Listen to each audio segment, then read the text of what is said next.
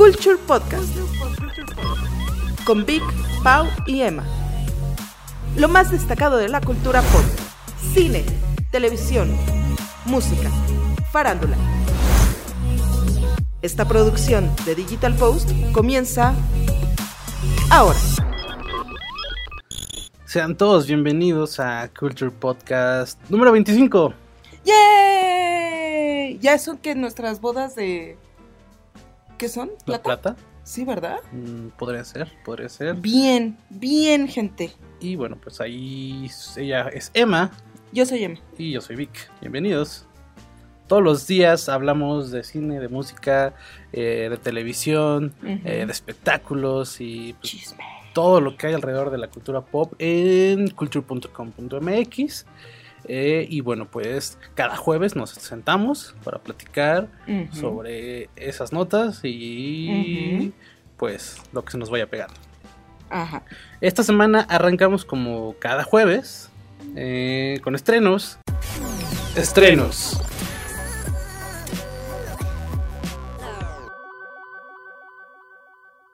Sí. Y bueno, pues ya hay tres nuevos. A ver. eh, sumados a los que ya hemos hablado en semanas pasadas. Ajá. Eh, el primero es Rambo Last Blood o Rambo Ajá. 5, como lo quieras Ajá. llamar.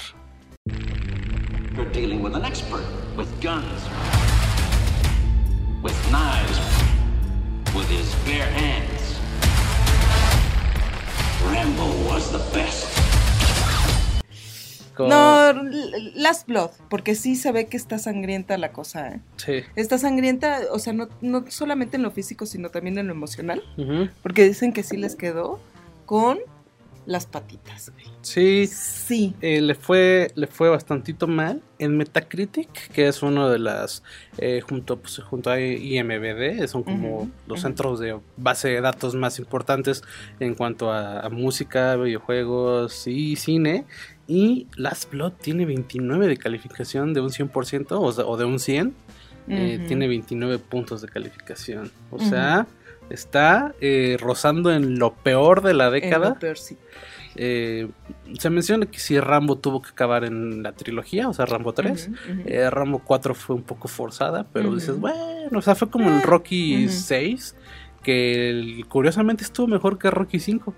Ujú. Entonces, ya con un Sylvester Stallone ya bastante viejo y con música del recodo de fondo, eh, y ahorita, no sé por qué Sylvester se, se, se exige o, o- o se autodemanda sacar más películas de sus dos personajes más famosos. Sí, no sé si es porque ya se le acabaron las ideas o qué o el onda. dinero, no sé. Pues crea algo, ¿sabes? Sí, no sé. O sea, yo digo, si tan urgido estás o eso, crea algo nuevo. ¿Sabes qué es lo más triste? Estaba viendo esta nota de que el creador de Rambo, David. Morell, fue a ver la película y no le gustó nada. Dijo que era degradante sí. y que era una era un, un insulto al Sí. personaje. Sí, y- y es que ahora eh, se, se enfoca en otro, o sea, Rambo es como un tipo guerrillero, como Ujú, de, ujú. eh, como estos tipos de conflictos bélicos, y en esta ocasión deja como la guerra para pasarse como a una onda más como pues, tipo sicarios, tipo, ¿sabes? Como problemas en la frontera, eh, viene, va de un secuestro y es el típico de eh, Rambo está retirado y, y algo lo le mueve para que vuelva a la acción. Y bueno. Que tiene que ir a buscar. Creo que el creador había dicho que él había propuesto que en la Ah, porque dice. O sea, al principio sí tuve contacto con Sylvester Stallone para definir, pues, qué onda, cuál iba a ser la trama y todo eso. Él dijo, ay, ¿por qué no va y salva a una persona o que esté buscando, que se tenga que meter a este mundo porque tiene que rescatar a la hija de un amigo o algo así? Dice que es lo único que quedó en la película y es muy breve. O sea, la llamó una cinta sin alma la llamó una, una, ¿cómo dijo que este? Espérame. Bueno, mientras tanto, eh, es un reparto con mucho mexicano. Está Adriana. Barraza, que es la nominada al Oscar. También anda por ahí Joaquín Cosío, que pues ya también es otro nuevo clásico del cine. ¿En Cuando el cine gabacho quiere sacar un mexicano, como que piensan en, en Joaquín Cosío. Eh, también está por ahí Paz Vega. eh. Entonces, este. eh, pues es un, no sé si sea un movimiento estratégico de hacerla en México, porque pues al final tiene muchos fans aquí en México, por el te hace falta ver más backs, pero este eh, o, o- o haya sido uh, la idea en general. Pues este, hay que verla también, porque a lo mejor es insulto. Si al cuate este le insultó al creador, Sí, dice, fíjate, me sentí menos humano después de haberla visto. órale. Así, o sea, son palabras duras. Ajá. Me avergüenza que mi nombre esté Sí. en ese, en, en- atado a ese proyecto. Changos, pobre. Eh, sí. La verdad no, no, no se antoja mucho la peli. eh, es que, o sea, entre Rocky y Rambo, pues Rocky es mucho más famoso. O sea, todavía Rocky te, Te llama la atención este verla, ¿no? Pero eh, Rambo pues, era una era una saga un poco más medianona, eh, que era como más eh, Como esa película clase B sí. que tuvo éxito mediático por algo. Sí, pudo ser como la competencia de las películas de Schwarzenegger, que Ajá. él es un poquito más de ese tipo de acción. Eh, pero bueno, Sylvester Stallone tiene más de 70 años. Dicen por ahí que tiene ya el, el cabello injertado. Entonces, este. Sí, pues sí. eh, y se le ve la cara ya un poco como Ya, chueca, ¿no? mano, sí. como que, Y además así como ya que está dando la vuelta al sol. como de arcilla o no sí, sé, sí, ¿no? sí, como que lo tocas y se empieza a caer la tierrita. así parece. Así parece Rambo. Bueno, Sylvester Stallone. Y bueno, creo que lo mejor que pasó alrededor de, de Rambo Last Blood Ah. es la entrevista con Pedrito. Sí, yo creo que es lo mejor, ¿eh? Peter Alone, Ujú. Fit, eh, Sylvester está alone. Entonces, Sí. este, No, pero sí, triste. Y hay que verla porque, o sea, sí hay que verla por el morbo. Pero a ver si no, sí, sí pinta un, un México un poco gachito, ¿sabes? sí. Yo creo que sí va a insultar a mucha gente. Además de que no se hizo en México, de hecho por ahí tenemos, este, estamos preparando algo sobre las producciones eh, gabachas que eh, pintan en México, aunque no se hacen aquí en México. Eh, y bueno, eh, pasemos a una peli mucho mejor eh, calificada, aunque también ha generado decepción en algún sector. Se llama Ad Astra. The Earth put its hopes in him. And now it's fate. It's on me.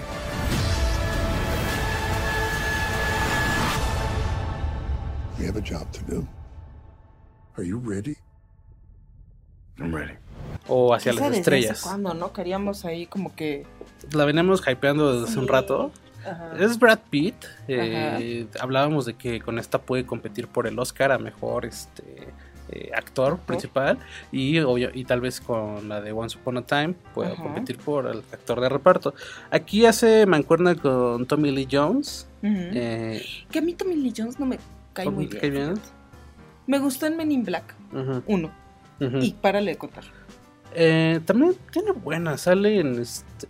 Él no sale en la de No Country for Old Men. Ajá. También sale, está... Eh, pero no me cae bien. no te ca- ah, no te cae bien O el, sea, no me el cae bien. actor. Él es buenísimo Sí. actor, ¿no?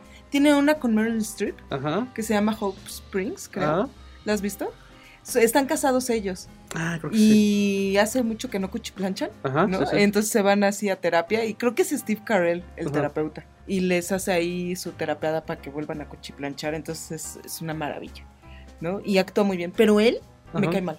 De hecho, tiene rato que no sé como una peli donde sea. eh, sea, Chida, ¿no? o sea, ha salido de invitado, salió Jason Bourne, nada más, Lincoln. mm, No, pero sí. Men in Black una- 3, Mm, en Captain America también sale. mm, Pues, o sea, como así relevante, donde sea el relevante, tiene rato que no. Él el protagonista, ¿no? Pero aquí es como el, el secundario, o sea, creo, que- creo que es el papá de. de este. eh, de Brad Pitt, ¿no? ¿A poco? ¿Sale, ¿Sale su papá o él es el que encarga la misión? No- no sé. No tengo ni idea, ¿eh? Bueno, No sé. la cinta eh, le ha ido bien, Ajá. tiene un 80 de en, en Metacritic, pero se esperaba más. Eh, el- la, la gran queja es que es una cinta contemplati- contemplativa, perdón. No es una cinta de acción ni ciencia ficción eh, como podríamos haber esperado. No es como, será como la de First Man, la de... Es como First Man, es como una mezcla entre Como la de First Ryan Man, Gosling, ¿no? Sí, como Gravity. Y Solaris, ¿no? Para que te termines de dormir. Sí, sí, sí. Pues decían que era, o sea, es que ya ahora Roma lo comparan con todo, ¿no? Entonces decían que era O un sea, tipo... que era la Roma del espacio. Era la Roma del espacio. Sí, sí, porque es una peli larga, contemplativa, sin diálogos, eh, con fotografía muy bonita, con tomas muy chidas. Ajá. Eh, eh, una historia un tanto de esas que tienes que ponerle, o sea, de si, si no le entendiste a sexto sentido la primera vez que la viste, eh, como que sí le tienes que poner mayor este, atención Coco, a, ¿no? a- A esta, a- ok. a Ad Astra. Eh, se me antoja bastante, la recomiendan ver en IMAX, eh, como todas las espaciales, como. First Man y como Gravity. Eh, ¿Y en 4D? es- se- es- ir a estar? no estoy seguro si está en 4D, en IMAX está. eh, Porque Gravity se daba mucho también eso por todas las piratas que daba la Sandra Bullock y Sí, eso, ¿no? pero cuando yo, yo- yo la vi en IMAX y era increíble. eh, el, Pues el que viajezote. Sí, a mí sí se me antoja y es, del- es lo mejorcito que está, al menos aquí calificado, porque, digo, no tiene mucha competencia. Eh, su tercer contendiente, o al menos de los que están como fresquecitos, se llama eh, Todas Caen. ¡Oh! Pobrecito. Porque en esto de ligar, uno de los dos va a caer redondito. Déjalo picado, vente, vámonos. Tómale. Mi tarjeta de arquitecto. Y qué mejor que seas tú la que los haga caer a ellos. O, eh, es que es una arroba, Ah. o sea, podría ser como Todes Caen. Ajá. Entonces, este. no, no, no. Con lenguaje Con inclusive, el ¿no? lenguaje inclusivo, porque es este, ar- usan este arroba, Ajá. como el otro. Todos caen. Ajá, todos caen. Este. Y bueno, pues es la. Es la de Chaparro. ¿no? es la mancuerna eh, del momento. Este. Es No Manches Frida 3. 3 o el spin-off. de- 2.5. Sí, sí, sí, exacto. Sí, otra vez es Omar Chaparro con eh, Marty Gareda eh, en la, a la cabeza. Eh, Qué triste. sí, es una comedia que le ha ido muy mal. De hecho, Ajá. tiene, en, en Metacritic tiene 3 de calificación. Porque solo ha sido calificado por tres personas. Ajá. Este, pero sale el diablito. Omar Chaparro, O- este, Gareda. Diablito y Y Omar Marte- Gareda son los que-. Entonces, ¿tiene 10 o cuánto tiene? Tiene 3 por 3, 3 de 100. Sí, pues 3 sí. puntos de 100 disponibles. Ajá. Tiene eh, esta todas caen. El diablito, fíjate que el diablito sale en varios en varios proyectos de Marty Gareda. Han de ser super compas. Incluso en la novela que hacía con Jair cuando Marty Ajá. Gareda no era tan famosa. También Sale salió, el ¿no? diablito, exacto. Sale aquí también Consuelo Duval y pues otro puñado Dios. de Ah, sale el señor Barriga. El señor Ay, Edgar este Vivar. Edgar Vivar. Sí, que para mí que es como el señor de la tienda 2, ¿sabes? Es como, este, pues nada más sale porque iba pasando por el foro un día y dijeron, ay, mira Edgar Vivar, vamos a invitarlo a salir a la película. Y bueno, pues la película es, este, eh, la típica comedia Ajá, ¿de qué va? chafilla de, este, pues, pues, de lo que está acostumbrado a, hacer este, este dueto, ¿no? Y bueno, pues va, ¿de qué va? Va de, es una mezcla, eh, seguro no las viste ninguna de las dos, pero se cuenta que es una mezcla de cómplices, que era con Arad de la Torre y. Jesús Zavala, que es Hugo Sánchez de Club de Cuervos, eh, y eh, Cómo cortar a tu patán, que está hecha, protagonizada, protagonizada, perdón, por otra de Club de Cuervos, que es esta Mariana Treviño, que es la, la hermana de Chava Iglesias. Eh, por una parte. ¿Sabes como que siento? Más bien que es una mezcla, Ajá. Ajá. perdón por la comparación, entre Hitch y cómo Ah. perder a tu hombre en 10 días. Sí, ah, bueno, tú te fuiste más. Este, Más- más sí, fina, ¿verdad? Sí, más Sí, fina, sí, sí, yo me vi muy barrio. Este, sí. Pero sí, de ahí va justo esos Si cómplices. sacamos los códigos Sí, postales, sí, ¿eh? exacto. para que sepan. Eh, Ajá, y luego. Cómplices es una película en donde Arad de la Torre eh, eh, eh, es el tío de Jesús Zavala y entonces intenta eh, ayudarlo a conquistar mujeres. En este caso, Omar Chaparro en Todas Caen es este, es este, este galán que siente que puede con todo mundo y que quiere empezar a, a enseñarle a la gente cómo ligar. Por el otro lado, en este Cómo cortar a tu patán, en la película Mariana Treviño tenía como una agencia en la que eh, la- la- las mujeres como con el corazón roto y deprimidas la buscaban para aprender a justo a, a, a- pues a olvidarte de esta persona. Y bueno pues todo cambia cuando ella se empieza a enamorar de, de alguien, ¿no? Entonces, este, en este caso Marty Gareda es esta chica que eh, le meten obviamente con calzador el asunto de la inclusión y, Y el, empoderamiento, de la mujer. el empoderamiento y- Que me choca cuando, cuando dicen que el empoderamiento de la mujer es tener a un hombre comiendo de la palma de tu mano. Sí, que de esto, O sea, que es la eso- premisa de Ah, esta, ajá. porque ella tiene una asociación, ¿no? Ajá. Entonces, este, eh, se empiezan a enamorar y pasan un, un sinfín de De situaciones cómicas. cómicas. Y, y estamos haciendo comillas. ¿eh? Comillas, pero así con unas comillotas del tamaño del foro. O sea, lo que siempre digo, cuando hablo de cine mexicano, sobre todo cuando es comedia, saben a lo que van, saben de qué va. Sí. Si les gusta, si se ríen, si suelen reírse con estas películas, eh, vayan, si este... Ay, sí. Si de toda, si, si después de esta, de esta reseña y de esta crítica van a verla, se la merecen. Se la ganaron a O, pulso o al en menos, su vida. sí, sí, sí. Y- pero fíjate que, por ejemplo, en los cines de, de como de alrededor, o sea, como del Estado de México, como alrededores, este, los fines de semana a veces están 20 pesos, 25 pesos en cine. Entonces, pues, yo sí me, yo sí me aviento. Si estoy, verla, ¿no? si, si estoy en un cine. ¿No tiene garantía Cinépolis? Mm, mm, no. ¿Qué es tu, tu tip, no? Comparte al Ese mundo. sí, güey. Compártela. Sí, sí, sí. Cuando una, si tiene garantía Cinépolis, vayan a verla. Si no les gusta, les regresan el dinero. Ahí está. Que yo nunca he visto a nadie que reclame su garantía Cinépolis, pero eh, sup- supuestamente sí es un derecho que tienes como, Sí. como usuario. Pues sí, pero tampoco, yo creo que saben, ¿no? O sea, sí lo tienen ahí. No, va, no le van a poner garantía Cinépolis a esto a lo que tú quieras. Pues ¿no? la de esta de solteras tenía garantía Cinépolis. Pero dicen que sí es muy buena. ¿eh? ¿Y va a estar en una plataforma o Ya, llegó, ya, a una ya. plataforma, no? Está en Netflix. En Netflix. Hay que verla y la otra, la otra semana la platicamos. Sí. eh, porque pues al final este eh, el cine mexicano es una parte importante eh, de este podcast. Pues Eh, sí, pasemos a otros temas. Eh, y bueno, pues resulta que The Guardian está muy nostálgico porque ya viene el 2000, pues la siguiente década, el inicio de la siguiente década. Entonces se, se juntó a, a, pues, a muchos críticos de diferentes este, ramas y sacó un listado con los 100 mejores discos de la, del milenio y las 100 mejores series del milenio. Entonces, eh, pues, a- repasemos un poquito esta, esta lista. Ay, hace- no, ay, hubo cosas que no, no me. Sí, cabe, justo iba a decir, cabe mencionar que como The Guardian es un medio inglés, está muy, eh, pues está muy inglés de repente la lista, ¿no? O sea, hay muchas, este, muchos shows que, pues no, o sea, como que de repente en México nunca han figurado o ni siquiera han llegado, o son las versiones, este, originales de, no sé, de Big Brother, por ejemplo, que a lo mejor aquí, ah, fuera el primero que pues fue como por el morbillo y la, y la novedad, eh, Big Brother siempre ha estado medio chafilla en México, pero en, en- en- en Inglaterra ha sido un trancazo siempre, ¿no? Lleva muchos años, o todavía está, ¿no? ¿Todavía sigue o ya, o ya fue? Sí, todavía, ¿eh? Todavía está. Sí, to- sí, no, o sea, de hecho sabías, como, como, Está dat- cañón. sí, como dato curioso, ¿sabías que el creador de, de, de Black Mirror, que es inglés, eh, él antes de Black Mirror sacó una serie que se llama Dead Set, Ajá. que está, es de zombies, Ajá. es una miniserie de, de zombies que está ambientada en la final de un Big Brother. Tan famoso es este Big Brother en Inglaterra. Sí. que- Y además es, como es muy europeo, ahí sí ves este boobs, ves este de todo, ¿eh? Sí, pues, está Eh, más- En el Big Brother de, de Inglaterra y en el de Alemania. Sí. En el de Alemania hasta así se rasuran, este, eh, enfrente de la cámara y toda la onda, entonces de uy, yikes, ¿no? Sí, sí, sí. ¿Sabes?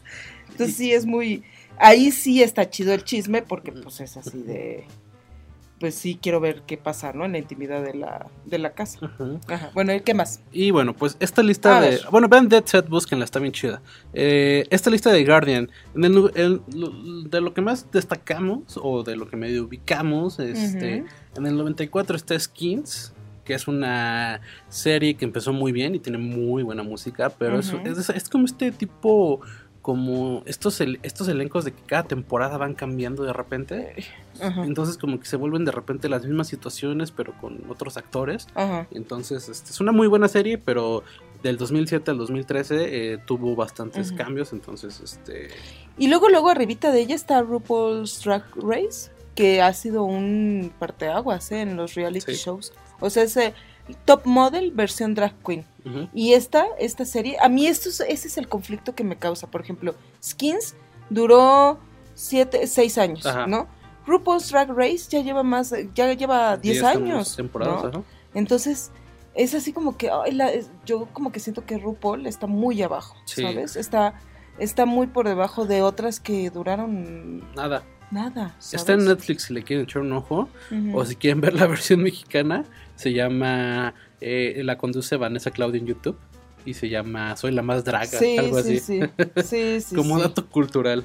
Ajá. Silicon Valley está en el 91, está en HBO, la pueden ver. Una gran serie, el problema es que ya lleva bastantes temporadas, entonces es complicado de repente entrarle. En el lugar 90 está 24, que pues medio comentamos que o sea, buena serie, Excelente pero- primera temporada, bien una segunda temporada y ya de ahí en adelante te cansa. Es muy cansado.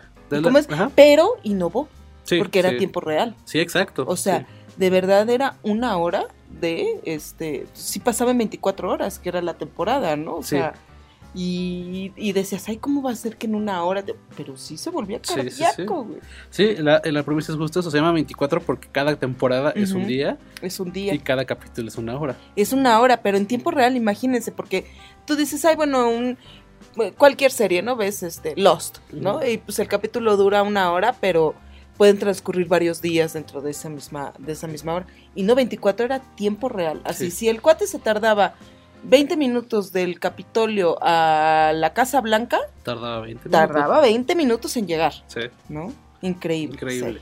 En el 87 está The, The Left Lovers, que hasta hace poco estaba en HBO, una también gran serie. Que también entró en esta como que tendencia de que pues de estos de estos shows de y, y yo creo que entró tarde, ¿eh? Ajá. de estos shows de gente que de repente ¡pum! se desvanece, ¿no? Sí, sí, sí. Y de repente hubo infinidad de programas que trataban de eso. exacto. ¿Qué más destacas de la lista? Eh, ay, lo que más me lo que más me dolió. Ajá. Ah, ya sé eh, dónde vas. Sí, lo que más me dolió dónde está. Ah, bueno, en el 78, Ah, Freaks and Geeks, una de las mejores series de comedia eh, Ah, sí. de la historia. Bueno, no de la historia, pero sí de, la, de los Eh, últimos años. Ajá. Está James Franco. Oye, pero está- duró dos un- años. Duró sus 18 temporadas. capítulos nada Mm, más. no, Sí, de hecho no, la cortaron. No tiene final, pero lo que pueden... Estaba en Netflix y ahora está en Prime Video. Si la pueden ver, véanla. Está muy divertida. Sí. Pero aquí, aquí es en donde yo estoy muy molesta con The Sí, Guardian. yo ¿eh? también te acompaño. Te En el lugar dolor. 71. Ajá. ¿Sí? Lost. ¿Qué onda con eso? ¿Qué onda con esto? Está abajo de The Good Place, Sí. que tiene tres añitos, tres temporadas, o no sé, y que además ya la van a cancelar. Sí, sí, sí. Está por abajo de, Pues de un montón de un que- montón, así que dices, o sea, Succession, que lleva un- una temporada. Está abajo ¿Cómo de... es posible? Está casi 20 números abajo de Orange is the New Black. Que la neta, perdón, pero se volvió una serie terrible. ¿Verdad que sí? Sí. Yo le aguanté una temporada, ¿eh? Yo dos. ¿Dos? La tercera la quise ver y ya. Era pan. Era, ¿cómo, se- ¿Cómo se dice cuando es lo mismo? Pues era lo mismo, pues. Sí. O sea, Sí, Eh, con lo mismo. lo- sí. Lost eh, cumplió 15 años apenas. De hecho, de- hay que hacer un especial de Lost. Órale, La va. próxima semana. Órale, va. Próxima semana especial de Lost. Híjolas, Eh, pero me tengo que acordar, mano. Sí, pero sí, sí no la somos buenos en Lost. Somos buenos. Sí, ¿verdad? Bueno, está bien. Eh, Lost, sí, muy abajo. Yo creo que desde ahí le perdí fe a esta sí, lista de The Guardian. lista, sí. Eh, Sex and the City en el 57. ¿Qué más hay por aquí? En el 50 Downton Abbey. Downton Abbey, que es una muy buena serie. En el mero así, en el ombligo de la, de la la lista. lista, Downton Abbey, una de las mejores series Ajá. en, en cuanto a valores de producción que he visto, ¿eh? En cuanto a guion, a lo mejor hay como que hay cosas medio, ¿no? Pero actuación y todo lo que es este la producción, el set, el ambiente, qué increíble serie. Es emotiva, es sencilla, no tiene pretensiones, no te dice, ay, nosotros somos la gran producción, pero es la gran producción, ¿sabes? Está qué en Netflix, está en. Netflix con toda una, una nueva temporada que salió, que era como la, o sea, que últimamente ha hecho mucho eso en Netflix, eh, con, con esta, con Downton Abbey, con este, con las, chicas Gilmore, con Fuller House, que sacan Ujú, como, ujú. r- los reviven del retiro y sacan nuevas temporadas que no siempre les da muy bien, pero eh, bueno, en el 44 está The Crown, la corona, que también está en Ay, Netflix. fíjate, y, an- y arriba, Ajá. bueno, abajo de The Crown está The Bridge. Ajá. Pero fíjate que es la versión eh, danesa. Esta versión eh, tuvo éxito porque duró siete años. Fíjate, del 2011 al 2018. Ujú. Y cuando le hicieron aquí, en, bueno, coproducción México-Estados Unidos con Demian Bichir y esta chava, ¿cómo se llama? Diane Kruger, la de Bastardo sin Gloria. Ay, no me acuerdo. Creo que es Diane Kruger. Y este, y ellos hacen, y ¿la viste alguna vez? En la mera frontera, México-Estados Unidos, eh, encuentran un cadáver. Eh, alguien asesina a alguien y lo, y lo parte a la mitad, ¿no? Y entonces la mitad de un cuerpo está en el territorio de México y la otra mitad del cuerpo está en el territorio de Estados Unidos. Órale. Entonces, para investigar el asesinato, Se tienen que juntar. Ella, Diane Kruger, es Ajá. policía de Estados Unidos Y- y Demian Bichir es policía de México. Órale. Pinta bien. Pintaba bien porque duró dos temporadas Ah. nada más. Ok. sí, porque también es una serie súper contemplativa, súper lenta. Sí. Es así calladita, es oscura. Hay momentos en los que no veo ni más. Así parecía la batalla de Invernalia Ajá. en algunos, este, ¿Los en algunos momentos. Ajá. Sí. Y es muy, muy, muy cansada. Le tienes que meter mucho coco, le tienes que, le tienes que invertir de verdad una parte de tu alma a la serie. Uf. Y llega un momento en el que dices, ya no puedo más. Sí, puedo", no. ¿Sabes? ¿Vivo o veo esto? Ajá, no? ajá. En el Bueno, ¿qué 42, South Park. Aquí también me decepciona un poco porque si estás poniendo South Park, pues pon al amo de la caricatura, que es Los Simpson, ¿no? Los Simpson, claro. O sea, eh, y además, te digo, arriba de Lost, sí, no, también. ¿Sabes? No, no, no. Ay. Eh, ¿Qué más hay por ahí? Friday Night Night, The Good Wife. The Good Wife The también. Good por ahí. Wife es, es, es buena, pero no es mejor que Lost, ¿sabes? A mí me gusta la serie. Ajá, me sí. gustan los momentos ahí medio como de comedia, ¿no? Sí. ¿No? Los jueces estos que son medio raritos y, ¿no? Pero de ahí en fuera sí que digas, tiene, logró o impactó o cambió la televisión como la cambió Lost, ¿no? Está en Netflix por si le quieren echar un ojo. Eh, Big Brother, lo que hablábamos en el 33. Y eso que no tuvieron al pato Borghetti. ¿o ¿Cómo se llama? El pato este de Big Brother 1. Este. Ahí, Al Pato este, Zambrano. Al pato Zambrano. Al, al Doc, a la Mapacha. Ajá, Ah, eso fueron. Sí, ¿eh? Ya- oye, pero no, ya viste que dice que hasta el 2018, o sea, ya no el- hubo... Pero 18 temporadas, aún así es un. Aquí en México hubo como 6 o Ajá. 7, ¿no? Y tres fueron o cuatro fueron Los VIP, porque ya con desconocidos ni quien los pelaba, ya ¿no? Este, en el 32 The Office, una de nuestras series favoritas. Ujú. Este, Versión Estados Unidos. Versión gabacha, sí, exacto. Ujú. Eh, ¿Qué más? The Killing en el 28 Ujú. también creo, no estoy seguro que está en Netflix.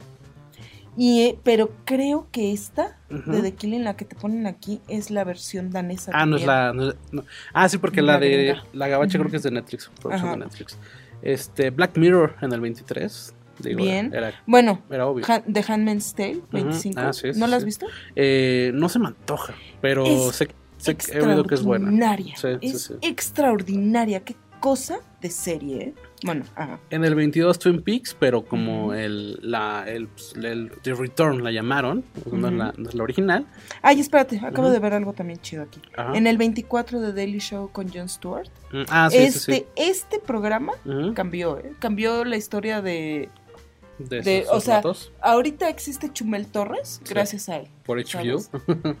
Eh, existe John Oliver gracias Sí. a Chumel Torres. Mucho de lo que están haciendo revés, ¿no? los... Existe John Oliver gracias a este Jon Stewart. Sí, perdón, sí. ¿no? No, no, Chumel Torres. Sí, no, perdón. No, olvídalo, ¿eh? Chumel te queremos, pero no tanto. sí, sí, sí. Pero todos estos programas que son como que de información y de crítica política con un poco de humor, es gracias a Jon Stewart. O sea, él, él revolucionó. Sí, digo, como, o sea, hay, hay, hay posiciones que sí son como, sí, Ujú. sí, son, sí lo son, pero eh, por otro lado hay otros números que sí quedan bastante de que... Eh, Ujú. Girls, en el, lugar, en el lugar 18, Ujú. anda ahí, Y abajo de esa, de Vietnam War, está en Netflix también. Ah, ¿también es está? docuserie. venga. Y es una maravilla, ¿eh? Ajá. En Netflix. Ajá. Todo lo que estamos mencionando son cosas que sí valen tal vez la pena, eh, por lo menos verte una temporada. Ujú. Eh, Theory Rock, en el lugar número 12, esa está en Prime. Video, la pueden ver, eh, bastante divertida. Y ahora sí viene el top 10. A ver, Nos echamos uno y uno, ¿no? ok. Vas. ¿Yo? Sí, sí, sí. Ok, Atlanta. Gran serie. Atlanta en el número 10. No la he visto, fíjate, es con Childish Gambino, ¿no? Sí, sí, sí. Eh, lo que sí sé es que ca- causa una, unas, este, unas polémicas y un se, se vuelve trending topic cuando aparece este personaje que es Childish Gambino, Ujú. pero en, eh, como disfrazado de blanco, de hombre blanco Sí, y sí, eso. sí. No sé cómo se llama el, el- Atlanta podría ser como el. la- ¿Nunca viste la de vinil? La serie vinil, con el- la de Martin Scorsese con, este, con Mick Jagger, que lo produjeron juntos. no. Está increíble, una muy buena serie eh, que, de, que habla sobre cómo era la industria musical en los 60, 70, en los 70 más bien. Eh, Atlanta va un poco por ahí, es sobre el mundo de la música, eh, es un poco más obviamente sobre raperos y demás. Entonces eh, hay, hay que estar como muy pilas en la serie, o sea, no, no es como estarla medio eh, Ajá, checando estar, mientras ves tu la Twitter. y eso, Ajá. ajá. Eh, sí hay que estar muy atentos y de repente eh, pues hay que de repente regresarle un poquito para entender todo lo que están hablando. De repente obviamente hablan, hablan mucho con sus términos y hay que como que medio eh, pues, terminar de entender. Pero es una muy buena serie que le ha ido bien. Es del Ujú. 2016. Ujú. Y esa, esa ver, creo que esa está en HBO, creo, ¿verdad? ¿O no está? Está en Fox. En Yo la he Fox. visto en la, en la aplicación de Fox. Ok. Está Peep Show Ajá. en el lugar número 9. ¿Qué es lo que comenté?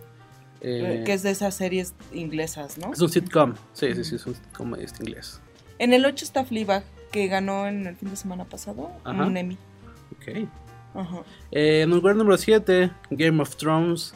Que yo creo que si ¿Qué la, onda? si la última temporada hubiera estado buena, seguro hubiera estado en un lugar mejor. Ah, pues sí. Eh, ¿sab- ¿Ya viste que ni siquiera Jon Snow ha visto la temporada? Ay, pues y por eso la defiende tanto, ¿no? No, pues de hecho él la critica.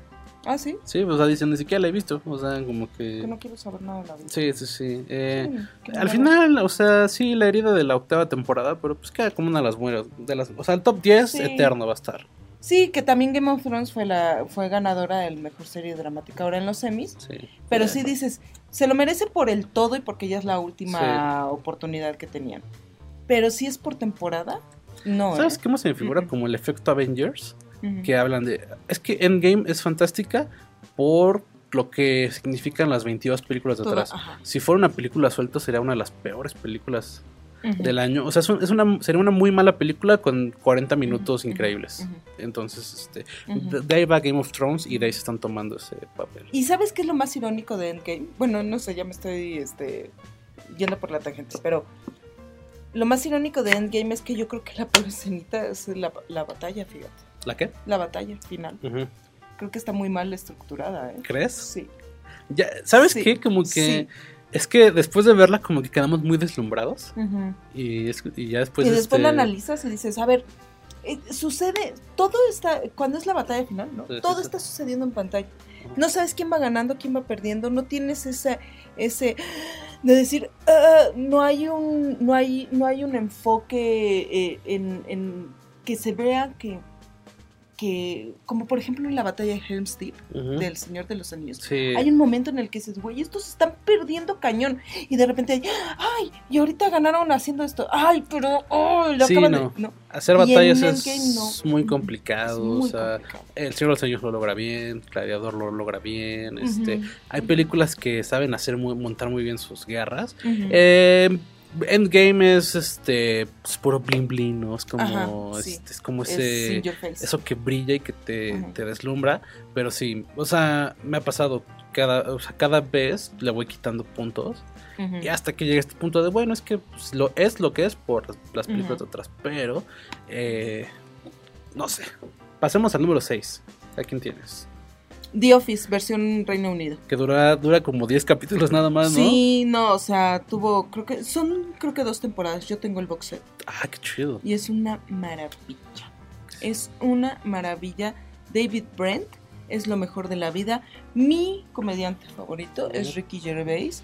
Cuando estoy triste, veo de estos videos este, en YouTube en los que nada más vienen las intervenciones de él en los Globos de Oro Ah, sí. ¿No? sí, sí, sí. para reír. Sí. ¡Qué maravilla! Es un humor muy ácido. Es el arropar eh, lo incómodo. ¿sabes? Porque el cuate es un maestro para hacer la situación incómoda, ¿no? Una serie muy arriesgada en su Sí. momento. Era como de qué, de qué vas a hablar, o sea, qué vas a contar de una fábrica, ¿sabes? Este, un- una, una oficina, perdón. Este, y se volvió de culto. O sea, Sí. la cancelaron, pero se volvió de culto. Y la, la versión gabacha, pues sí duró. Duró, duró, duró bastante. Duró bastante, ¿eh? Y de hecho duró menos de lo que pudo haber durado porque salió Steve Carell. Si no, pudo haber Si durado no, se- más. ahorita seguiría. Seguiría de Office, sí, exacto. A Eh, ver, platícanos de la quinta. Esta es tu favorita, ¿no? Eh, Número sí, cinco. Breaking Bad. Fíjate que este, este caso contrario eh, me ha ido como que con el tiempo, la he ido apreciando más. ¿Sí? no ¿Te ha ido ganando? O No sea, me digas. siento que sí estás, o sea, sigo a la fecha sigo, sigo sintiendo que está muy sobrevalorada, pero fíjate que ahora que salió el tráiler del camino, donde sacan como, hacen una remembranza de los momentos más cardíacos, Ujú. Digo, o sea, sí tiene capítulos basura como el de la mosca, pero eh, también hay momentos bien duros. Este, Vas a tener que revisitar ahí tu... Quiero, a- amable público, que se metan a culture.com.mx y google, no googlen, busquen en el buscador este de- pues, del sitio, Breaking Bad. pónganle Breaking Bad. Y debe haber una, un, un artículo que se, que se llame Breaking Bad es la peor historia, eh, peor La peor serie serie de la historia. de la historia. Escrito aquí por su servilleta Víctor García, que es académico. de la, de la academia. Ajá. Sí, eh, fíjate que sí tiene sus momentos buenos, pero yo no le daré el quinto lugar. O sea, pero aún así vean Breaking Bad. Si nunca la han visto, véanla. Dicen que Este, alucinas, que te mueres, ¿no? Pues mira, está arriba que Game of Thrones, Sí, que sí, yo sí. la considero. y un punto a favor que le doy a Breaking Bad es que es corta. Ajá. Son setenta y pico capítulos. Que fíjate que ese era uno de los, de puntos que más criticaba, porque a pesar de que son setenta y pico, hay momentos que se hace muy larga la serie, hay momentos que se hace muy, muy... Es que sabes que es, es, es desértica de repente, hay veces que sientes que no pasa nada y de repente eh, pasa tanto, entonces este es un, es un tema a debatir Breaking Bad. Está en el quinto puesto. En el 4 está The Thick of It, que no la he visto, que yo creo que también ha de ser de estas, este, creo que es de, como House of Cards, Ujú. pero británica. Ok, ¿Sabes? sí, es de, de Del- corte político. y demás. Ajá, y de cinismo y eso, ¿no? En el lugar número 3 es Batman. Es una también una serie. Incluso pasó en el 11 en algún momento. Yo la conocí en el 11. ¿Cómo? Sí, sí, sí. ¿Doblada al Eh, no, en inglés. Con subtítulos. Sí. Bien, bien, Canal 11. El 11, bien. el 11 sacaba buenas cosas. Sí. Eh, ahí tengo el box set, eh, pero es DVD, pero ahí lo tengo y está, está bien, bien padre. Es una serie, sobre todo para los, o sea, se volvió un cliché que la gente que estudia publicidad ve Mad Men, Ajá. ajá. eh, pero es buena serie, es muy buena serie.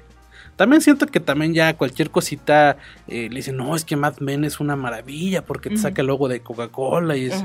¿sabes? Sí, ya es como buscarle, siento que es el efecto Pero Breaking sí. Bad, que es como de cualquier cosita que a lo mejor errores de producción, la gente, no más, fueron unos eh, locos al poner ese coche, como, porque es la analogía de que eh. Walter White está tumbado, ¿sabes? Como, eh, es el número 3. En el número 2 está The Wire.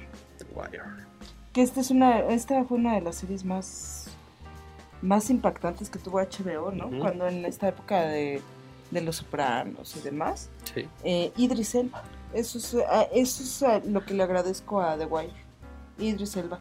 También un poco lenta al principio, sí, también de, de invertirle Vida. corazón y alma. Sí. Y si sobrevives a, esos, a ese primer como que Ujú. impulso, si la terminas de ver. Si no, si no, si te duele mucho y dices no puedo con, o sea, me agota mentalmente y emocionalmente, no, no la terminas de ver. O sea, sí es muy, muy difícil de, de seguir. Y bueno, pues ya spoileaste el primer lugar, Ay, perdón. que es obviamente, es, que es obvio esa serie, ¿no? De Sí, Sopranos. pues sí. Marriage, or any partnership for that matter, is a give and a take. We are a family. So we're gonna deal with this as a family. Es, es- es obvio.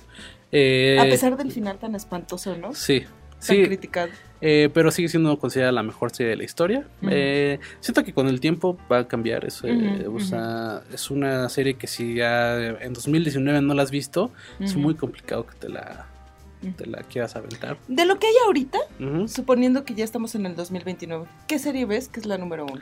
¿Qué serie veo que es la número uno? Es que fíjate que los tiempos cambian. Porque si te fijas, estas series que están en primeros lugares eh, nos tenían acostumbrados a, a temporadas largas eh, y muchas temporadas. Y ahora la tendencia es entre menos temporadas y menos capítulos, mejor. Y yo también, eh, por salud mental o por, por calidad de vida, no sé, yo también las prefiero así. O sea, como que una historia mucho más aterrizada, porque no puedes ver 10 series que sean de 7 temporadas con 20 capítulos cada una. Entonces, este. Yo en 10 años veo que ande por ahí eh, Stranger Things. eh, se va a volver de culto. Este, que también ha ido, ha ido para abajo, eh, O sea, a mí no. La primera Sí. temporada es la buena. Eh, también veo por ahí, este. ¿Qué más ves? Es que. No, yo no veo nada. Yo no ves ¿eh? nada, ¿tú no ves nada? No, no veo nada. Este. Veo The Handmaid's Tale, a lo mejor sí subiendo. ¿no? Pero así que digas, esta serie en 10 años va a ser considerada la mejor serie de la historia, ¿no? No, no, No. o sea, de- por ejemplo, si está Stranger Things, yo la veo en los últimos bueno, los últimos peldaños. Algo parecido con, eh, bueno, Dark podría estar por ahí. Ah, Dark, fíjate. Dark sí, podría entrar ahí. En los primeros lugares. Este, ¿qué otra? Mm, ¿Sabes cuál me faltó en esta? Chernobyl. Chernobyl. Ándale, ándale. Chernobyl. Si hubiera una que en 10 años, que dijera voy a hacer mi lista, yo pondría Chernobyl en primer lugar, ¿eh? Westworld también podría entrar por ahí. Eh, sí, Es- en el top 10. Sí, sí, sí. Tirándole a 9-8. Sí, eh, no, esta de, esta donde sale esta, ah, esta que gana muchos Oscars, esta, o que está muy nominada mucho. Ah, Meryl Streep. ¿no? Ajá, Ajá. Pretty Little Liars. Ajá, no sé qué tan buena este, sea. sí. No sé qué No, tan- pero no es Pretty Little Liars. No, es, es, este, esa es otra, esa es Big una Little Big Lies. Little Liars. Sí, la de Pretty Little Liars Ajá. es este Es como lo- de corte teen. ajá. Eh, no sé qué tan buena sea, pero la, la mencionan mucho Dicen que está muy buena. y es de HBO. Hay que verla. Este, sí, digo, no sé, hay, hay, hay poca serie que tal vez yo podría eh, que, eh, en, Chernobyl. No, ya ahí ya le diste al ya con Chernobyl, sí, ¿no? Sí. con Chernobyl. Ya con eso tengo yo para ser feliz. Tal vez The, Bo- próximos The 10 Boys, la nueva que está haciendo este Prime Video, dependiendo cómo esté su segunda temporada, eh, podría meterla. No la terminé, fíjate, me quedé a dos capítulos de Sí. la temporada. Está, está buena. Me cansó un El juego de las llaves podría entrar. Yo creo que el juego de las llaves depende de cómo vengan los siguientes tres capítulos. sí, sí, sí. Ah, Eh, ajá. bueno, pasemos a otro, a otro tema. Nice of you to show up. This is the night that we have been waiting for. This city will be ours. Y para cerrar nuestra sección de noticias, este, hablemos algo eh, bastante interesante, por lo menos mejorcito de lo que está pasando en el, en el mundo cinematográfico. Eh, Arrow es una serie que pues, arrancó, hace- arrancó hace siete años sin, sin mucha fe. Eh, y poco a poco se convirtió en el Arrowverse, porque eh, ya alberga Flash. eh, Arrow es Green Arrow de, de la Liga de la Justicia, de los cómics de DC, es una serie live action. Y después juntó a Supergirl, a Flash, a una. a ahorita a, a, a- a Batwoman, que es como del mundo de Batman, y a Legends of Tomorrow, que es un crew de eh, antihéroes y como el- los segundones que, se, que empiezan a viajar por el tiempo para eh, salvar al mundo de diferentes formas. Entonces se volvió muy famoso el Arrowverse porque cada temporada tienen, un, tienen crossovers en donde todas las series se juntan. Para el final de Ar- Arrow llega a su final en, en- en esta temporada que va a arrancar. Van a ser, van a ser sus últimos 10 capítulos. Fíjate que esas series tienen el formato de temporadas largas y, de muchos capítulos. Entonces Arrow es de veintitantos capítulos por temporada, menos la última que es de 10. Y para su última temporada van a revivir eh, Crisis en Tierras Infinitas, que es uno de los arcos más importantes en la historia de DC, en donde se juntan, en donde Flash es como protagonista, porque pues, abre esto, esta onda de, de los, del multiverso, que podría ser lo parecido, el equivalente a Marvel, ¿no? El chiste es que en esta, en esta crisis van a aparecer varios Superman de diferentes épocas. Entonces, ¿te acuerdas de Superman Regresa? Ah, La película antes de, de Man of Steel. eh, que la- es- Que salía Kevin Spacey, ¿no? Como el ex Luthor. Ajá. Mm, Eh, mm. Bueno, pues ese, ese Superman regre- va, va a regresar como ese Superman. Este, eh, el Superman de ¿En Super- lugar de Cavill o ese? o Ajá, sí, sí, Henry Cavill ya no tiene este espacio en este, Ajá, en, en este, este universo. en este universo. Ajá. Sale ese Superman, Ajá. sale el Superman de una serie que se llamaba, creo que eh, Lois and Clark and Lois, Ah, ah, ese Superman ¿A poco? y Tom Welling, que es el Superman de Smallville. Ajá. Esos tres Superman van a estar en este arco argumental eh, de Crisis en Tierras Infinitas. Entonces, si alguna vez has visto pues, Smallville o Arrow o alguna serie de superhéroes de DC, neta, ese es el, el- el- el evento de la década. Todos los Superman se van a juntar durante cinco capítulos. ¿Cómo se llamaba este cuate? eh? El de, el de Luis eh, y Es- Clark. Y después salió en salió en una de hecho, ahorita sale, en- eh, se volvió parte, sale, es recurrente en Supergirl. Eh, él aparece como este Superman. Entonces, este, fíjate que, parece que no hizo mucho más. De hecho, tampoco Tom Welling. No. Ah, pues hace poco lo vi en este en una película que Ajá. está de esas de Nicholas Spark Ajá. en Netflix Ajá. y ni lo reconocí. Lo No, vi y eso. volvió- y después dije, ¿de dónde he visto este? ¡Ah, cabrón! Es el de Smallville. Ya es todo un don el Tom Welling. Sí, ya, man. Fíjate y que- feito, ¿eh? Además, pues. Fíjate que su vida. Haz de cuenta que los, como tipo Power Ranger, que sus actores viven de convenciones, así como los... Así como de los extras de Star Wars que vienen a las convenciones a México y el mundo. Así se volvió Tom Welling, que va a convenciones Ay, a firmar autógrafos. De eso vive. Como. Como, como Clark Kent. Ay, qué triste. Entonces sí, ya se ve como gordito, ya medio señorado. Sí, ya, ya es don. Ya es don. ya cachetón sí. y con papada y todo, ¿no? Ajá. Eh, este evento es lo más interesante que hay en el mundo Ay, qué de padre. superhéroes live action. De hecho, se ve, pinta mucho mejor que lo que está pasando con el universo de DC en el cine. Que la próxima semana tal vez hablemos un poquito de, de lo que hay. O en 15 días, porque la siguiente semana haremos un especial de Lost. Entonces, este... eh, empieza en diciembre. Este evento tendrá tres capítulos y en enero tendrá los últimos dos capítulos. Que uno de ellos es el de los últimos tres de Arrow antes de que termine la serie definitivamente. Entonces es un gran momento para, para la gente que gusta de superhéroes en, en- en- en live action. Y bueno, pues hay que echarle un ojo, va a estar bueno. Claqueta. Aún recordarás aquella época donde ibas a Blockbuster a elegir tus películas para maratonear. Desde la llegada del streaming todo cambió, pero ¿qué tanto se ha visto afectada la industria del séptimo arte desde que existen plataformas como Netflix? No hay nada más placentero que la experiencia de apreciar una película en la pantalla grande. Con los nuevos contenidos originales de Netflix, HBO Go, Prime Video, incluso todo lo que anunció la industria del ratón más famoso del mundo que llegará a su nueva plataforma Disney Plus, nos cuestionamos si los cines comerciales tendrían riesgo en un futuro de estar en peligro de extinción. La respuesta es no. Todos los realizadores cinematográficos están conscientes de que, a pesar de que el mercado en este momento apunta para el streaming, no se tiene que perder el arte de crear y proyectar metrajes en la pantalla grande. Incluso la Academia de las Artes y Ciencias Cinematográficas tiene una cláusula que establece que, para que las películas puedan competir en los premios Oscar, deben exhibirse al menos una semana en los cines de las ciudades de Nueva York y Los Ángeles.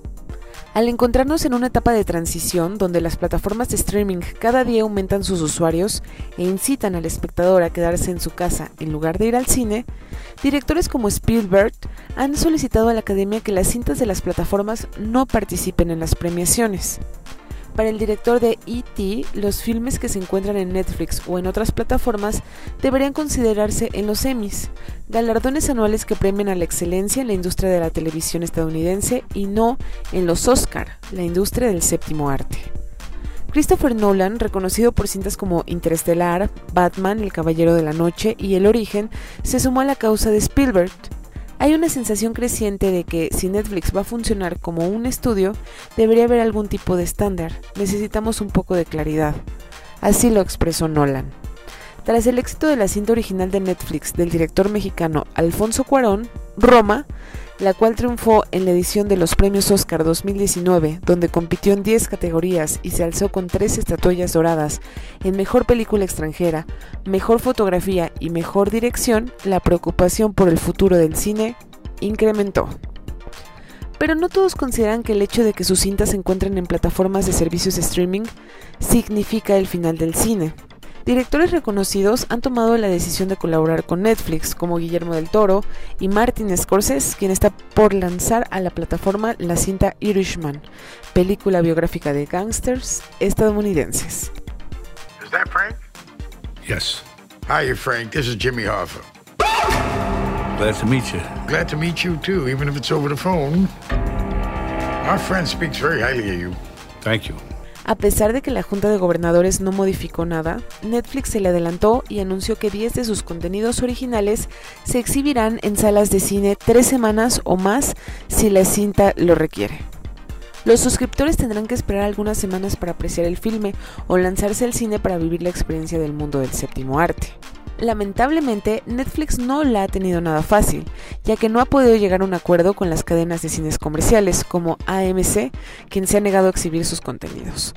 Probablemente las cintas exhibidas en la pantalla grande por parte de Netflix estarán en cines independientes. Aún así, no es la prioridad de la plataforma de servicios streaming, pero al trabajar con directores de gran renombre, continúan la lucha para que sus películas figuren en las próximas nominaciones. En cambio, Disney tiene otra estrategia. La nueva plataforma se enfoca en unir sus contenidos de series y películas. Un claro ejemplo es el próximo inicio de la fase 4 del MCU, donde las películas estarán en cartelera y se conectarán a las series exhibidas en la plataforma. Posteriormente las cintas se podrán ver en Disney Plus, pero mucho tiempo después de darle el chance a que los fans llenen las salas de cine. Por su parte, el director mexicano Alejandro González Iñárritu expresó que Netflix no le da el lanzamiento apropiado a sus contenidos originales. A pesar de que la plataforma lo ha intentado, las puertas se le han cerrado. Netflix debe entender que algunos de sus filmes deben ser lanzados en cines, comunicó Iñárritu. La realidad es que las plataformas de servicios streaming ya absorbieron a las cadenas televisivas, y si consideran que también se comerán al cine, eso dependerá de la perspectiva en que se ha visto.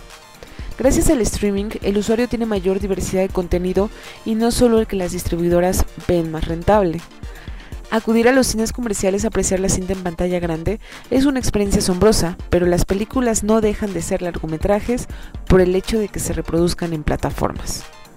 El mundo del séptimo arte se expande y la transición no significa el fin, sino que la experiencia de acudir a una sala de cine podría ser más elite y el consumir cine desde nuestros hogares un placer al alcance de todos.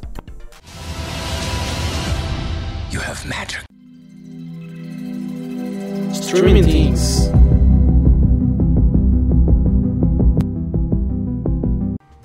Pues sí, esto eh, en Streaming Things yo tengo una nueva serie que se acaba de, de, estrenar, se llama Inconcebible. Okay. En inglés se llama Unbelievable. I know this is hard, but I need to ask you some questions about what happened.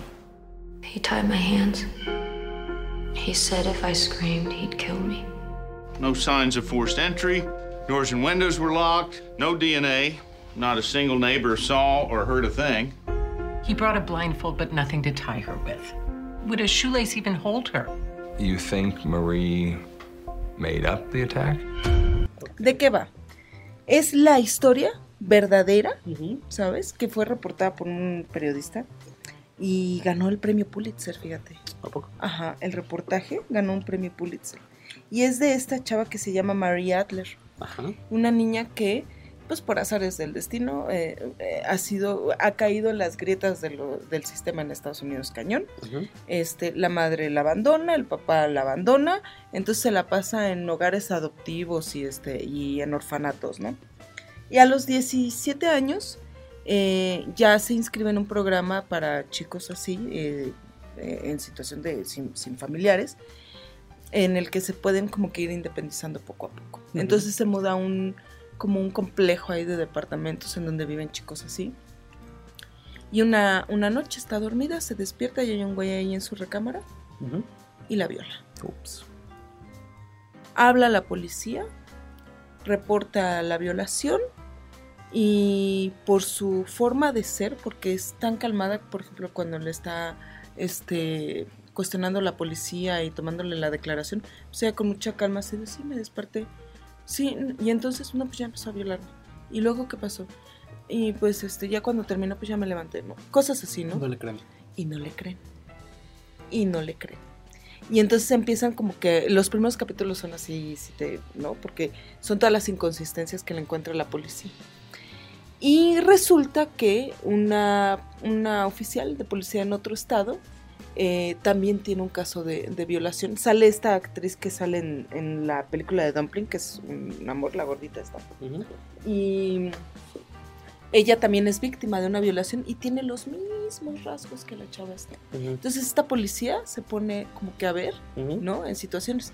Pero además lo grueso es de que la convencen a la otra de que es mentira porque no le creen y no le creen y no le creen. La convencen hasta que ya llega un momento en el, como en el décimo interrogatorio ya dice, sí, está bien, lo inventé todo. Ya me puedo ir a mi casa. le hacen firmar la declaración, la, la mandan a juicio por falsear este chale, la la declaración, la hayan, se tiene que declarar culpable porque si no es un año de, de cárcel. No, no, no, no, no, así, cañón. Entonces, sí es, es una historia desgarradora. Y además lo peor es de que es real, ¿no? Pasó. Entonces es toda esta investigación. Llega un momento en el que la historia de ella, de Marie, como que pierde relevancia y lo que te empieza a, a causar ahí el cosquillo es la investigación de, de la policía, ¿no? Como, ¿Cómo van a dar con este cuate del que no saben nada. ¿sabes? Ok, está en Netflix. En Netflix. Ok. Es cortita, son ocho capítulos de una hora, Ujú. 49 minutos, una cosa así. Y bastante dura la historia. es muy dura. Muy bien actuada, sale Toni Collette, que es una maravilla. Es una de mis actrices favoritas. Qué maestría para manejar el personaje. Es la policía, una de las policías que está investigando.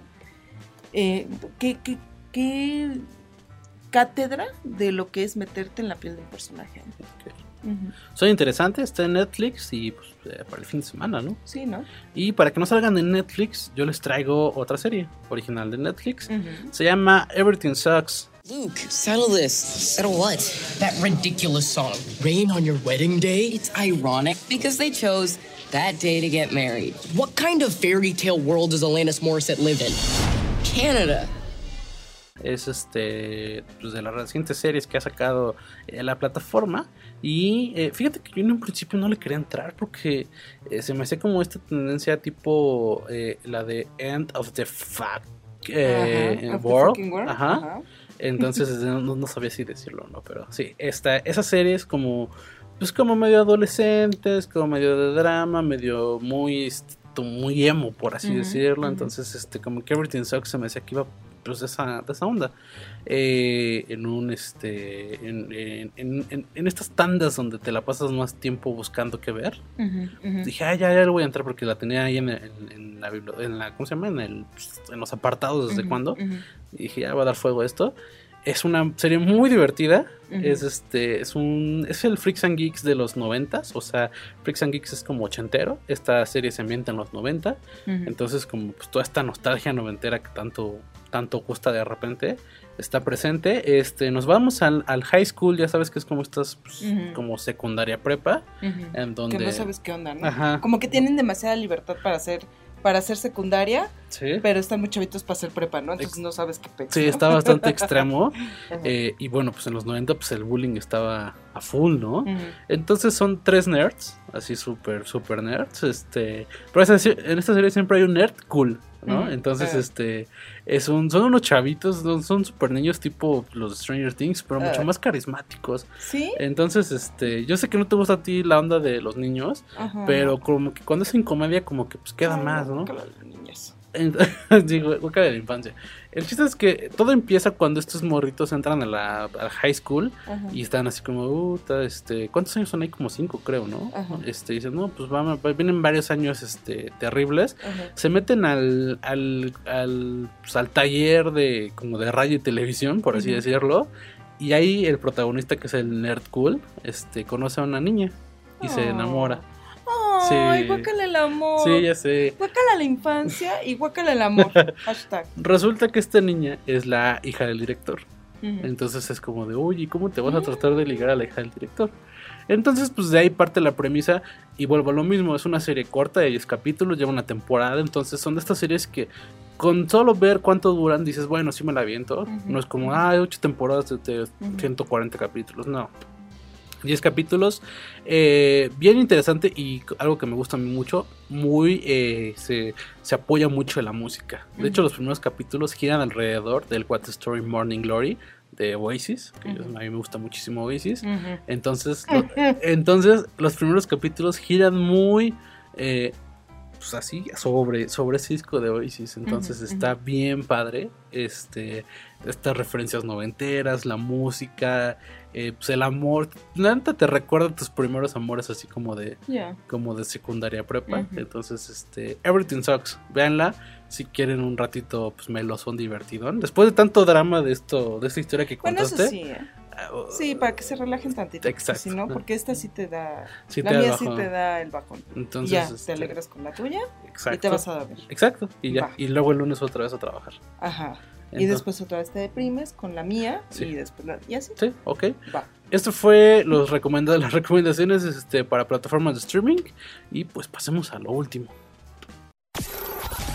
Farándula.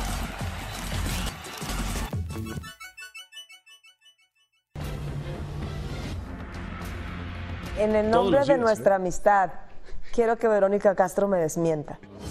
Y bueno, pues para no variar, sigue la novela Castro Andrade. Ay, sí, vamos a sacar el sote. Sí, a sí, ver, sí. cuéntame. Pues eh, ya hemos hablado un poquito de esta, de esta telenovela, eh, de pues, pues, pues de amor prohibido, ¿no? Sí, susurran por las calles. Me, fíjate. me- me recuerda mucho el video este de Que Dios te bendiga, Elizabeth. es un gran video, si no lo vean. Es este Best of Memes 2018 o 2017, no estoy tan seguro. Pero es de este amor imposible entre dos mujeres. Ajá. Eh, resulta que eh, de repente eh, a Yolanda Andrade se le hizo fácil decir que se había casado en Ámsterdam.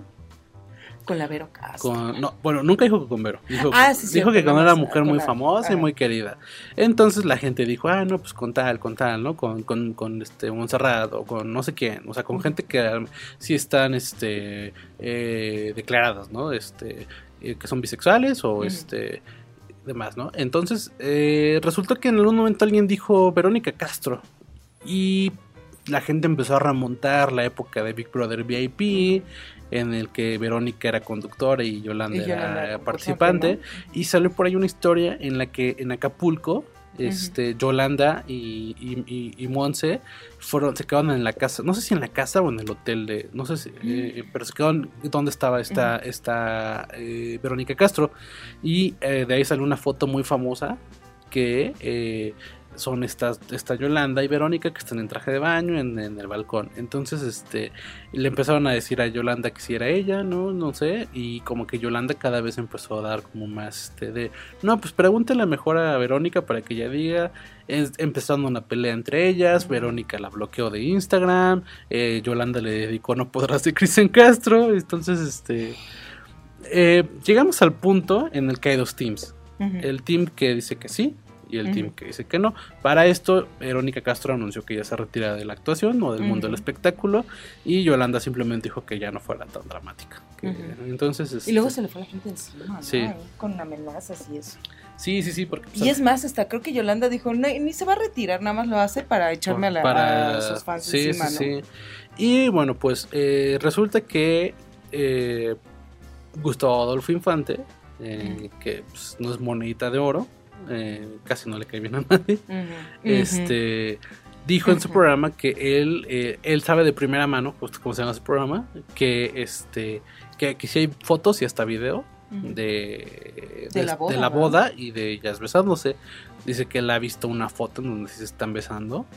Y De pues. lengüeta, ¿no? ujú, y eh, es una. Solamente es una de las personas que ha dicho que sí existen estas fotos. Porque ya van varias personas que dicen que sí hay fotos. De hecho, Yolanda dijo que ya tiene las fotos y que si ella quisiera las podría sacar en este momento, pero que pues prefiere eh, como que ya empezar a parar el, no asunto. sé. Pero para mí que esa es una estrategia más para como para generar más este Claro. deseo por estas fotos. Sí. Entonces, este eh, pues hasta ahí vamos. Porque además es así y ahí las tengo, ¿eh? ahí las tengo. O sea, es más, eh, ahí es más, aquí las traigo. Pero no las saco nada más por Sí. respeto, ¿no? Porque también esta Verónica dijo que este que ella ayudó mucho a Yolanda cuando tuvo problemas de supuestamente de adicciones y demás. Entonces. Yolanda dice que nunca tuvo esos problemas. Entonces, este yo creo que en algún momento si Yolanda se me hace una persona explosiva, Mm. entonces siento que si en algún momento eh, le, le dan, le dan un mal día, va a soltar. Si tiene fotos, las va a soltar en algún momento. Entonces es cuestión de tiempo. Pero se me hace bien mala onda. Sacar a alguien del closet se me hace bien mala onda. Sí. O sea, es su vida, es su sexualidad y que la si, si fuera cierto que Verónica Castro decida cuándo salir del closet. Sí, No tiene por qué venir esta niña a sacarla a, a empujones, ajá, ¿sabes? a por eso me caigo. Sí, y, fíjate que pues, también de repente eh, también se vale que a lo mejor Verónica diga, ¿sabes qué? Pues está explorando, porque también puede pasar. Este. Ya ha habido, de hecho ha habido actriz, este, apenas hubo una una actriz, no me acuerdo si fue Susana Zabaleta o una, no me acuerdo quién, que dijo eso, ¿no? O sea, probé y no me gustó. Entonces, este, también pues, se vale. Entonces, a lo mejor Verónica, y, o sea, y esto suponiendo, porque tampoco, o sea, también cabe la posibilidad de que no existan las fotos y realmente la que está diciendo la verdad es Verónica. Pero pues también se vale. O que sí, que a lo mejor Verónica Castro es lesbiana y no lo quiere decir. Y ya. Respétala, güey. Sí, sí, sí, ¿Sabes? digo, este. Y sobre todo porque tiene a la mamá enferma y no sé qué, ¿no? Sí. Y la mamá también es muy así, muy tradicional, muy mocha, este, muy religiosa, ¿no? Pero ahora también ya salió por ahí Monividente, que es Oh. este, la pitoniza más Ajá, famosa de ajá, la televisión. Este, pues dice que eh, ella ve que en su otra vida Verónica Castro fue hombre. Ajá. Y que, pues, le- que, que en esa vida le gustaban las mujeres y que en esta vida como que es, es algo que se trajo, Reencarnó tan rápido que se trajo. que se trajo ese- esos gustos de su otra vida y que también le gustan las mujeres. De hecho dice que tiene una- que la bella con una novia, que tiene una novia regia. Bueno, no- más que regia del norte, o sea, porque dice Ujú. que puede ser como de Sinaloa o de Monterrey, este, y que es este alta, blanca y con el cabello creo que negro. Dice que ve que es su novia y que en algún momento Verónica va a salir de, va a Del decir de que sí, sí soy este eh, lesbi, pero no por ver, no por esta Yolanda, sino yo ando con esta persona. Y ni siquiera, y ni siquiera por culpa de, de- de- por culpa de Loco Valdés. Eh, Ajá, sí. Es que también. Sí. Vete a saber qué le hizo el Sí, sí, este, sí, no, cómo estaba, cómo, cómo era o qué onda, porque de eso de que andes con el loco Valdés, le hagas un hijo y todavía digas, ay, no creo que me gustan las mujeres. Sí, güey". sí, sí, sí. Mejor la- o más bien que no le hizo. Sí, sí, sí, no, ay, no. Entonces, este, dicen que, que Yolanda, que por este, por ardor, empezó a sacar este, este Ah, porque pues, ya pues, la vio con con- ya sabe que anda con otra. Eh, y bueno, pues ya para terminar el tema, Monividente dice que este, que Cristian Castro también, este, Va a salir. tam- no, pero es que Cristian, este, que batea de los dos lados, Ajá. que es zurdo y Sí, derecha. sí, sí. Entonces dice, me da risa porque dice, no, es él, él, él, este, él, él se mete con lo que sea. O sea, el típico de pisaparejo. Es pansexual. ¿no? Ajá. Entonces, este, nosotros nos quedamos que le gustaba que le metieran el dedito. No sé si te acuerdas de esa, Sí. de esa entrevista Sí. súper incómoda. Mm. Así de, bueno, me gusta que me metan el dedito. Bueno, no es cierto. Sí, sí, sí, no. Y pues canción que te guste poner en esos momentos de cachondeo, Cristian? ¿Tuya o de otro, de quien sea? Ay. Sí, sí hay una canción. ¿Cuál? ¿Cuál? ¿Quieren saber ya? Sí. Bueno, pongo la de semi-aire. La verdad que no puedo decir algo tan grosero, ¿verdad? Sí, puedes, sí, sí, sí, puedes. Sí, tú puedes decir lo que quieras. Te estamos cobijando. Me gusta que me metan el dedito. Ay, sí, no. Y pues recordemos que hay fotos donde Cristian se ha vestido de mujer. Ajá. Esta foto donde está posando con una masajista. Sale en un video, ¿no? Vestido de mujer. Sí, sale vestido de mujer en algunos lados. Y... Ajá. O sea, Cristian Cuando siempre. está encuerado ahí en el... ¿cómo, ¿Qué era lo que estaba tomando? Como, como baños de sol, este, baños de, no, ¿cómo se llama? Este, cama de sol, Ajá. este, exacto. qué horror. Entonces, Cristian Castro siempre ha manejado esto, pero eh, dicen que a tal vez lo hace simplemente para llamar la atención, Mm. eh, pero pues a ver qué, a ver qué pasa. Este, el chiste es que los Castro andan, este, Sí, en andan el- on fire sí, con, todo onda, este, man. y pues al final. Ay, no, pero tú hasta que no quieras, ¿eh? Sí. Tú hasta que te sientas cómoda, ahí es cuando... Sí, sí, sí. Ya. y ya, y si no eres, también ya, ¿sabes? Ni le hagas caso a esta pinche.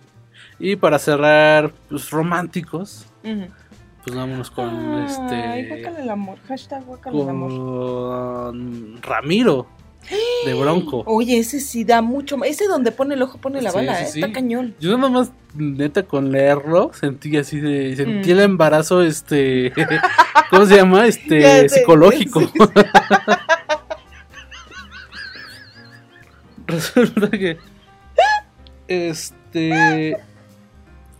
Actualmente Bronco vive una situación muy complicada. Porque.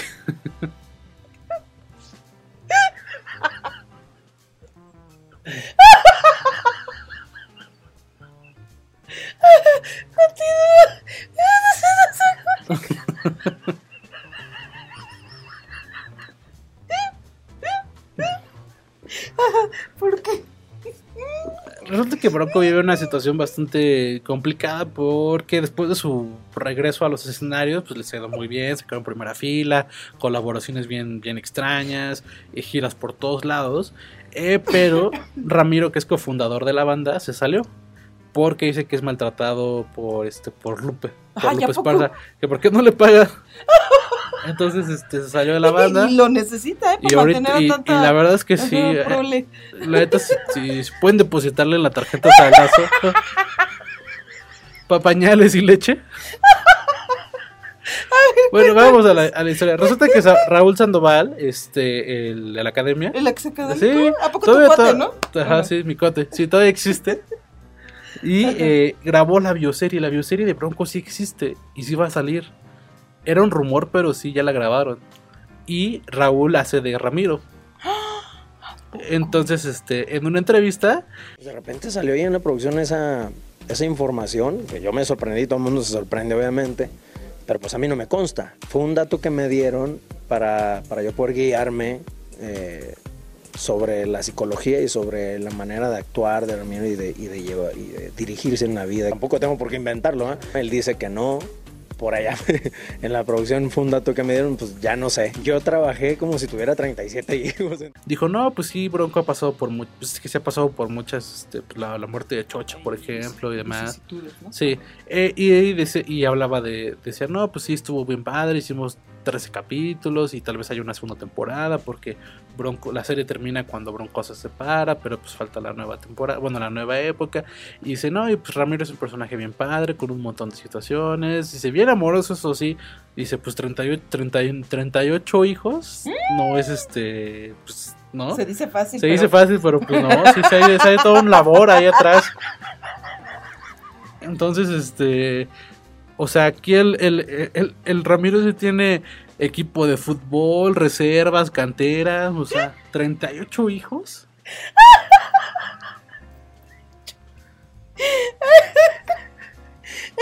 Oye, ¿qué onda, eh? Pero qué pegue. Y todas. Bueno, ¿y los y con cuántas mujeres, eh? ¿Sabemos? No, pues no sabemos. De hecho, dice, dice Raúl que él, él no sabe, este...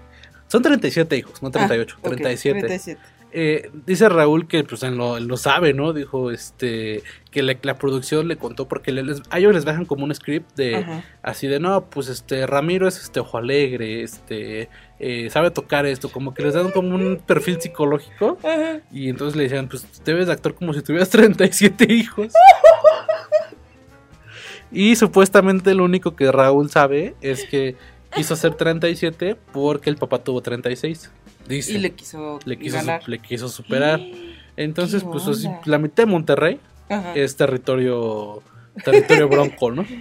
Entonces, este pues imagínate mío. 37, no, se- no se sabe de qué edades, no se sabe si los tiene reconocidos, no se sabe con cuántas mujeres, pero este Y es que era el guapo, ¿no? Además. pues es que sí, no hay, no, era, no hay mucho. era el guapo. Era, era Choche, Lupe Esparza, que no. Sí. O este. Eh, o Ramiro. o pues, Ramiro, Que era como el, el fuerte, ¿no? El, el, el güerito. No, y ajá, era el güerito, delgadito, altito, ¿sabes? Y mamadoncito. Y mamadoncito. Entonces, pues sí, bro- las giras de Bronco, pues era así de ¿quién quieres? ¿Al Choche o a Ramiro? No, pues a Ramiro. sí. Entonces, pues 37 hijos. Tal, mano. Ujú. ¿Cómo ves? Bien, ¿y qué, y qué chido? ¿Cómo nos, nos enteramos? Gracias, Sí, por Raúl. terceros, sí. Gracias, Raúl Sandoval. Pues, de hecho, es lo mejor que ha hecho en su carrera Raúl. Sacar qué este sacar este chisme de, Sí, ¿verdad? de Ramiro. ¿Qué ha hecho, eh? Se casó, se casó con una actriz bastante guapa de TV Azteca. Este, tiene- ya tuvieron hijos, creo. Ah. Y este, aunque pues ahora que María Inés está separada, Sí, no sé si le vaya a mover en el. Porque era una, sí, porque era una pareja bonita. Porque Ay, los dos son de. Guadalajara. Y él, ella era la fresita y él era como el ranchero, El ¿no? ranchero, que le va a poner en su lugar, ¿no? Entonces estaba como cool esa pareja. Ay, sí. Pero pues bueno, la vida los llevó por otros lados. Pero no ha hecho nada más en actuación, ¿verdad? No. O sea, hizo la de. Dos tipos los de dos cuidado. tipos de cuidado. Con, pues, con, con su servilleta. Ajá, Sí. contigo. Eh, Exacto. Yo me imagino que haber sido una buena experiencia. Una buena experiencia. Ajá. ¿Y ya? Y ya, de, de tele sí. Hizo capítulos de lo que callamos las mujeres, creo. Y ¿A poco? Creo que sí, porque pues, Mm. todo- toda esa, esa camada de, de la academia sale en, en- en- esos casos. Y ya, ¿no? Y, sus noches mexicanas y su... Salen las así, Sí, de una de- cena con TV Azteca. Ajá, y contando las uvas en fin de año Sí. y eso, ¿no? Y Haciendo es- prosperidad. Sí. ¿no? Fíjate, pues fíjate, sí, de hecho sí. Con, su- sí, con sus uvas. Felicidad, ¿no? sí. Así, sale en el spot de TV Azteca de Feliz Año Nuevo, en el segundo 9. Sale ahí al fondo. sí. Ven a cantar, ¿no? Sí, Así sí, de sí. fondo. Corista, hacer, él es corista número 2, está haciendo el contrato. Y, ha sacado pues discos, pero pues, o sea, de ranchero y todo eso, Ajá. pero pues no. Pero no jala, No, fíjate que el que también sigue vivo es Erasmo Catarino. ¿A poco? La otra vez lo invocamos. Sí, pues fue ventaneando la otra vez. Bueno, ¿A poco no fue vez, ventaneando? ¿Y qué contó? Pero pues cantó. Cantó una ¿A canción poco? nueva que tiene con todo. y es como norteño él. Ay, ¿podemos escuchar tantito? Sí, sí, sí, vamos a escuchar a Erasmo Catarino. Mira, ves que a Raúl hasta el momento donde tenía que brillar, se lo robamos. Se lo roba. Pero Se bueno, lo este es. Erasmo Catarino. A ver. ¡Qué sorpresas te guarda el destino! ¡Qué tristeza tan grande en el alma! No es posible llorarle a un cariño que no vale nada, solamente el olvido. Y pues ese es Erasmo. Y bueno, pues eh, Raúl soltó 37 hijos de Ramiro, de Bronco. Entonces, pues ojalá, ojalá Lupe Esparza haya leído esto y le regrese la chamba y pues le, le pague. Ay, sí, porque pues tanta manutención. Sí, o hagamos un este Y además, vete a saber en qué, en qué, en qué periodo, ¿no? Sí, Porque sí, a lo sí. mejor unos, a lo mejor unos sí necesitan el pañal y la fórmula y otros ya van a la universidad. Ah, sí. Necesitan. Necesitan la bata de doctor. Sí, ya, o este, sea, ya la flauta, ¿no? sí, Los que vayan en secundaria ya necesitan la flauta para cantar este Mary Had a Little Lamb, Sí, sí, ¿no? sí. Entonces, o hagamos un change.org para este para ayudar al Ramiro de Ay, Bronco. sí, hay un GoFundMe o algo así. Ándale, ¿no? ándale. Y bueno, pues nada. eh, nosotros nos vemos el siguiente jueves con un especial más Ay, sí, ¿de qué dijimos que va a ser? de Lost. De Lost, especial de Lost. Y bueno, pues yo fui Vic Yo fui Emma. y esto fue Culture Podcast.